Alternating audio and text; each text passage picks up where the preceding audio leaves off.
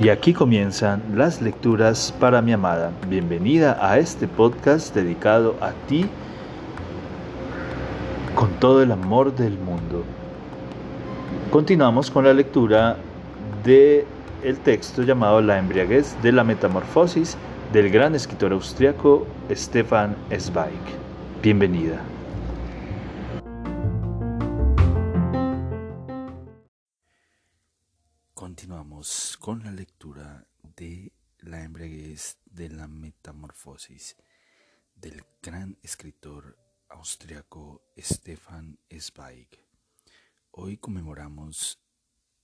El aniversario de su fallecimiento. Vaya, piensa el ingeniero, de pronto comprende todo. Precisamente hace un rato le había llegado el rumor referente a los bambolen y sin querer se había asustado.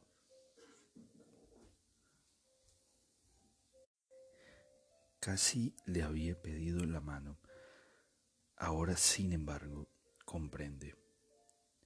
El tío y la tía echan a la pobre de la noche a la mañana para que no les cree más problemas. La bomba ha explotado. Lo esencial es no comprometerse. Piensa precipitadamente. Distraerla, distraerla. Intenta unas cuantas generalidades que sí, que quizá no sea definitivo, que sus parientes a lo mejor se lo piensan dos veces que el próximo año. Pero Cristín no piensa ni escucha, solo su dolor debe salir, feroz, sonoro, impetuoso, mientras patalea con la rabia de un niño impotente. Pero no quiero, no quiero, no voy a volver a casa. ¿Qué hago yo allí? Ya no lo soporto. No puedo. Allí voy a sucumbir. Voy a enloquecer. Le juro que no puedo. No puedo ni quiero. Ayúdeme, ayúdeme. Es el grito estridente y ya casi asfixiado de alguien que, está que se está ahogando, porque la voz se desborda de pronto el llanto convulsivo la sacude de tal manera que hasta él nota los espasmos de su cuerpo.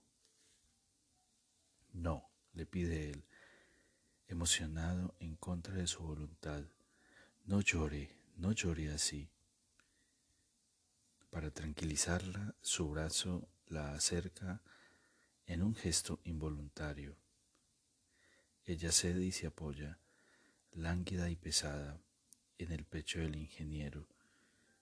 Pero no hay nada de placer en ese gesto, sino solo un agotamiento sin límites, un cansancio sin nombre. Christine solo percibe el hecho de poder arrimarse al cuerpo vivo de un ser humano, que una mano le acaricia el pelo y que ella no es tan horrible, no está tan sola y repudiada. Poco a poco su llanto se vuelve más débil e interior.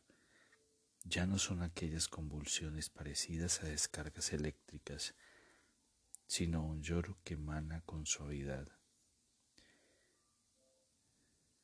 La situación le resulta extraña al ingeniero. Se encuentra de pronto a la sombra del bosque y a apenas veinte pasos del hotel. En cualquier momento puede aparecer alguien y verlos.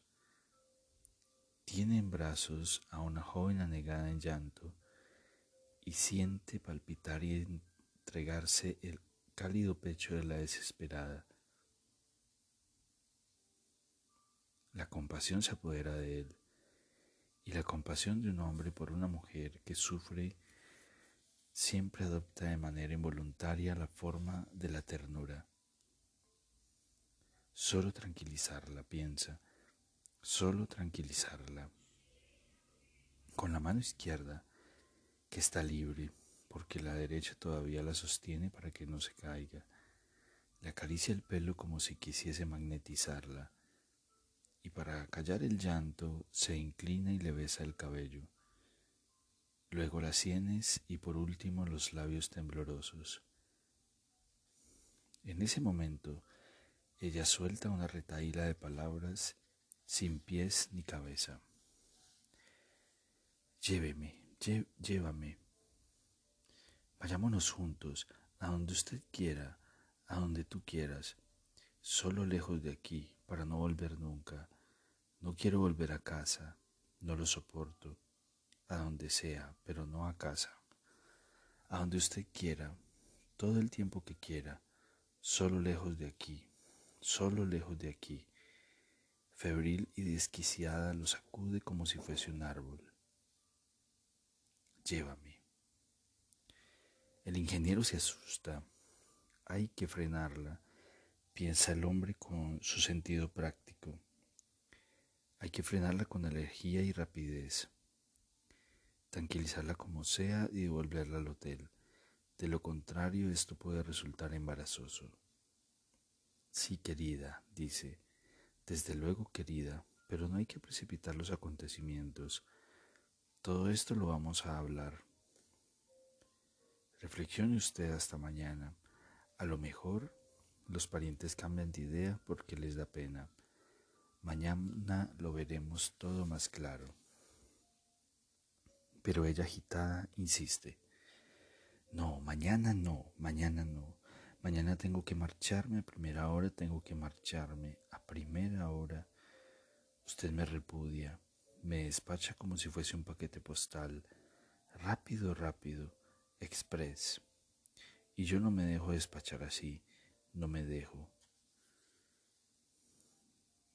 Y aferrándose a él con más fuerza, lléveme, ahora mismo, ahora mismo, ayúdeme, yo, yo ya no aguanto. Hay que cortar esto, dice el ingeniero para sus adentros. Lo esencial es no aceptar nada. La chica no está en sus cabales y no sabe lo que dice. Sí, sí, querida, dice acariciándole el pelo. Por supuesto que sí, yo, yo entiendo. Ahora mismo lo hablaremos ahí dentro, no aquí, que aquí no puede usted quedarse más tiempo. Podría resfriarse, sin abrigo y con ese vestido ligero. Venga, vamos a entrar y a sentarnos en el vestíbulo. A todo esto suelta con cuidado el brazo. Venga, querida. Cristín lo mira con fijeza. De pronto el llanto se detiene. No ha oído ni entendido nada, pero en medio de su desesperación sin sentido, en su estado tembloroso e inconsciente, su cuerpo ha percibido que el brazo cálido y cariñoso se ha apartado de ella tímidamente. El cuerpo ha comprendido primero lo que el instinto y luego el cerebro reconocen terrorizados, que este hombre se aparta de ella que es cobarde y prudente y tiene miedo, que todo el mundo quiere quitársela de encima, todo el mundo. Se despierta de su embriaguez, toma impulso y declara con un tono conciso y agudo. Gracias, gracias, ya iré sola. Perdóneme, pero no me sentí bien por un momento. Mi tía tiene razón cuando dice que el aire de las alturas no me conviene. El ingeniero trata de decir algo, pero sin preocuparse de él. Christine se adelanta con pasos decididos y con los hombros rígidos. No ver más su cara, no ver nunca más a nadie, lejos de aquí, lejos, lejos, no humillarse nunca más ante estos hombres de cobardes, arrogantes y saturados, no dejarse regalar nada, no dejarse engañar nunca más, no traicionarse nunca más. A nadie, lejos de aquí, lejos, es preferible reventar, morir en un rincón. Mientras recorre el edificio idolatrado, el salón amado pasa junto a personas que parecen piedras pintadas y adornadas. Ya solo siente una cosa, odio contra él, contra todos los, que allí, los allí presentes, contra todo el mundo.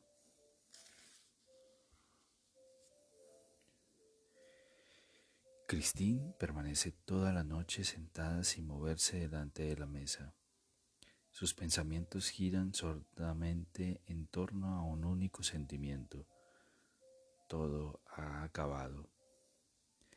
No es un dolor claro y tangible, sino solo un estado de aturdimiento, bajo cuya superficie siente ocurrir algo doloroso, como cuando una persona percibe de forma vaga a través de la anestesia el bisturí ardiente que le corta la carne, porque algo ocurre mientras ella permanece sentada, muda, con los ojos como dos agujeros vacíos clavados en la mesa, algo que su conciencia paralizada no entiende y que es lo siguiente.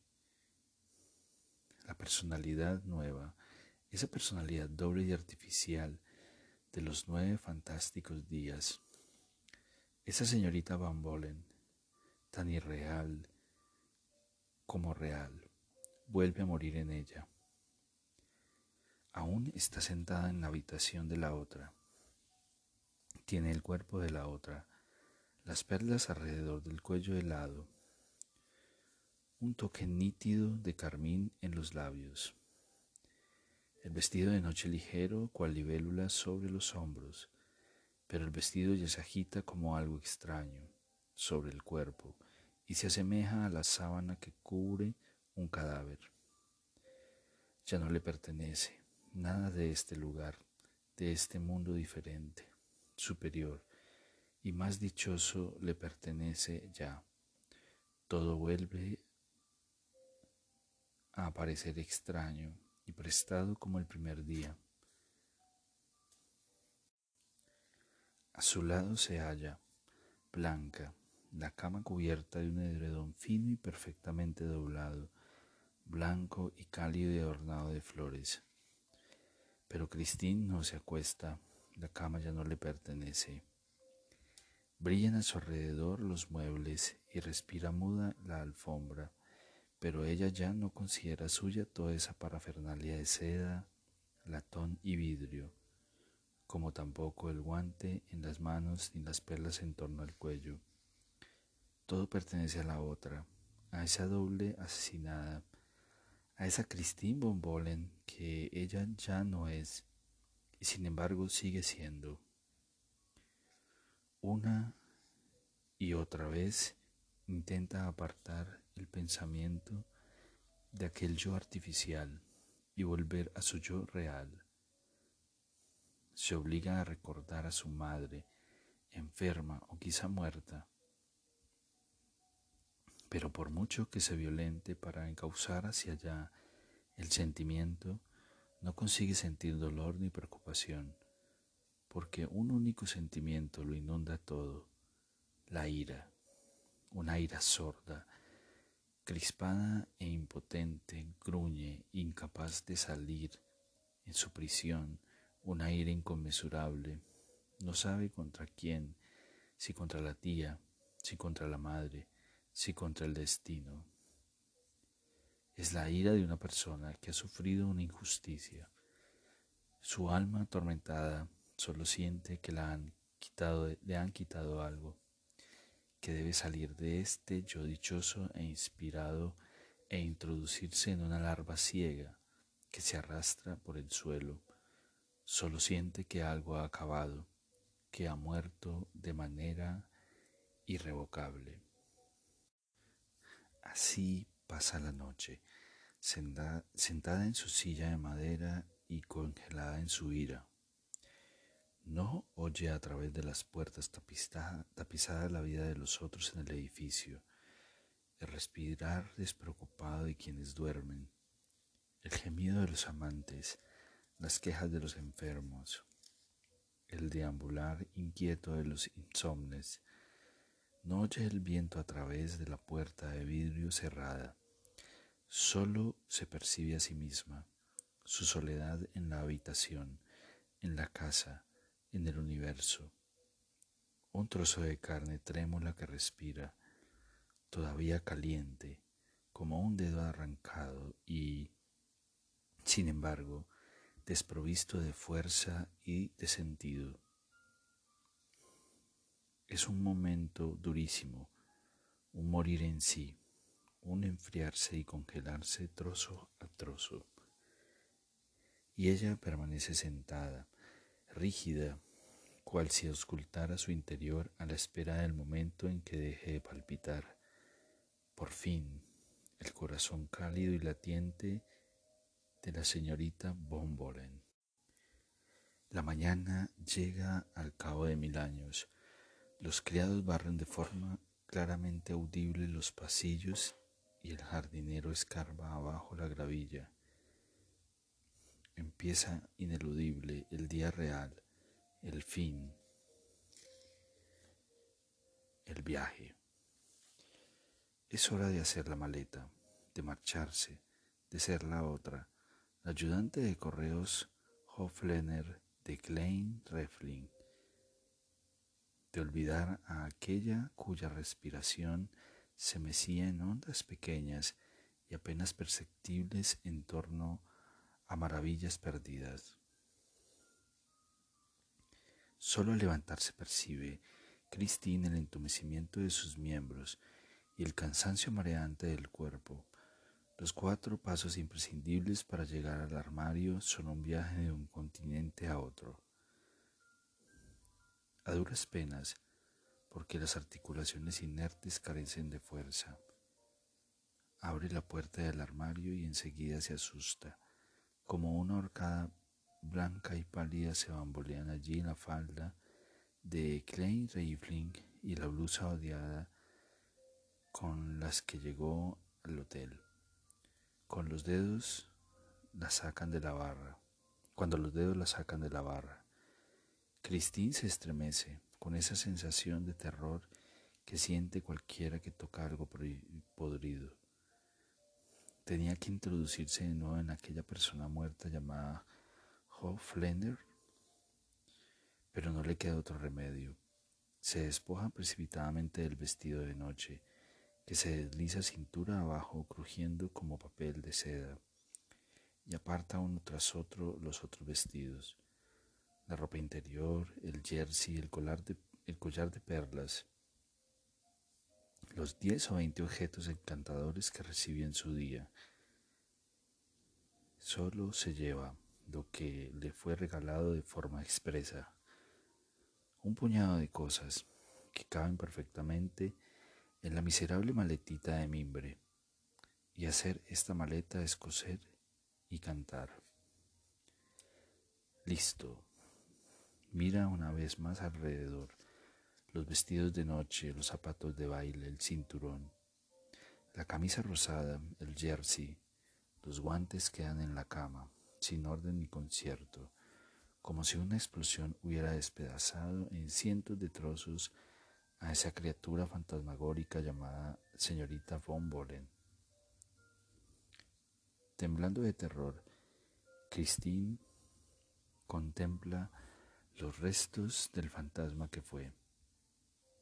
Luego mira alrededor por si ha olvidado algo, algo que le pertenezca, otros dormirán en esta cama, otros mirarán por la ventana para contemplar el paisaje dorado, otros se reflejarán en el vidrio lustroso y ella nunca más, nunca más. No es una despedida, sino una especie de muerte. Los pasillos están todavía vacíos. Cuando sale con la vieja maletita en la mano, se dirige automáticamente a la escalera pero con su pobre vestido tiene la sensación de que ella, Christine Hoflener, ya no tiene derecho a bajar esa escalera señorial, esos escalones cubiertos de alfombras y enmarcados por latón. Tímida, prefiere tomar la escalera de caracol de hierro situada junto al cuarto de servicio. Abajo en el vestíbulo gris y solo arreglado a medias, el portero de noche se despierta sobresaltado y mira con desconfianza. ¿Qué ha pasado? Una joven mediocremente, por no decir pésimamente vestida, con una maleta impresentable en la mano, se desliza a todas luces avergonzada, como una sombra hacia la salida. No quiero presentarme ante él, Oiga, el hombre sale de un salto desde detrás del mostrador y bloquea la puerta giratoria con el hombre. Con el hombro. ¿A dónde va si puede saberse? Me marcho en el tren de las siete. El portero la mira perplejo. Es la primera vez que un huésped y una dama para colmo pretende llevar personalmente la maleta a la estación. Enseguida sospecha un engaño. ¿Me dan el número de su habitación, por favor? Ahora entiende Christine. Vaya. El hombre toma por, la toma por una intrusa y a decir verdad con toda razón. Porque, ¿qué soy yo si no? Así pues, la sospecha no la irrita, sino todo lo contrario. Siente un placer maligno de ser azotada en su elor, de ser maltratada en su humillación. Ponerlo difícil, ponerme obstáculos, tanto mejor. Así pues responde con calma. He estado en la habitación 286 por cuenta de mi tío Anthony Van Bolen de la habitación 281. Mi nombre es Christine Hoflener.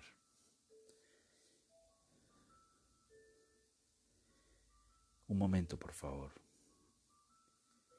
El portero de noche desbloquea la puerta, pero no pierde de vista la sospecha.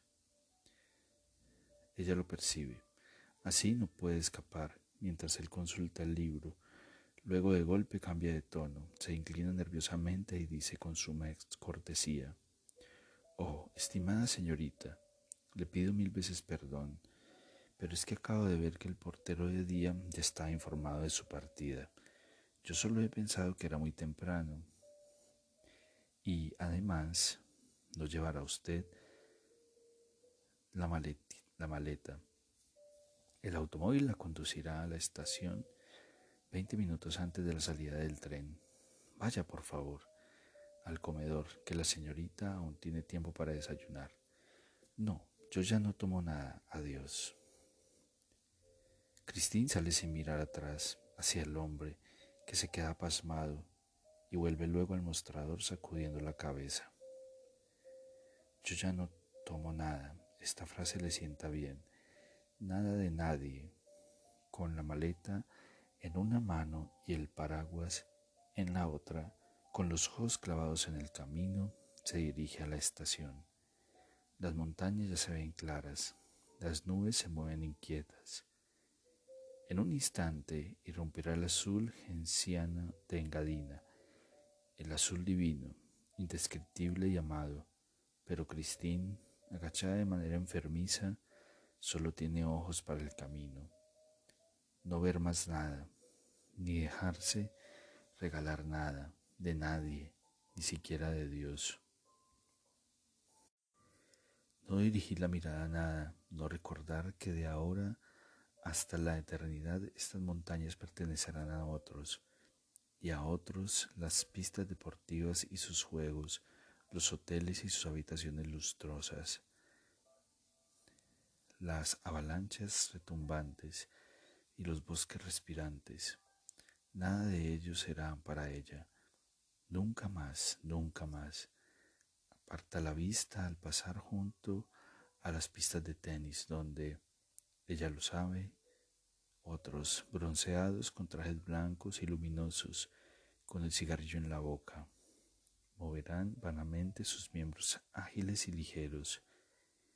Lo mismo hace al pasar junto a las tiendas, aún cerradas, repletas de miles de exquisiteces para otros, para otros, junto a los hoteles y bazares y pastelerías, al pasar con su impermeable barato y su viejo paraguas rumbo a la estación, a la estación, lejos de aquí, lejos, no ver más nada, no recordar más nada.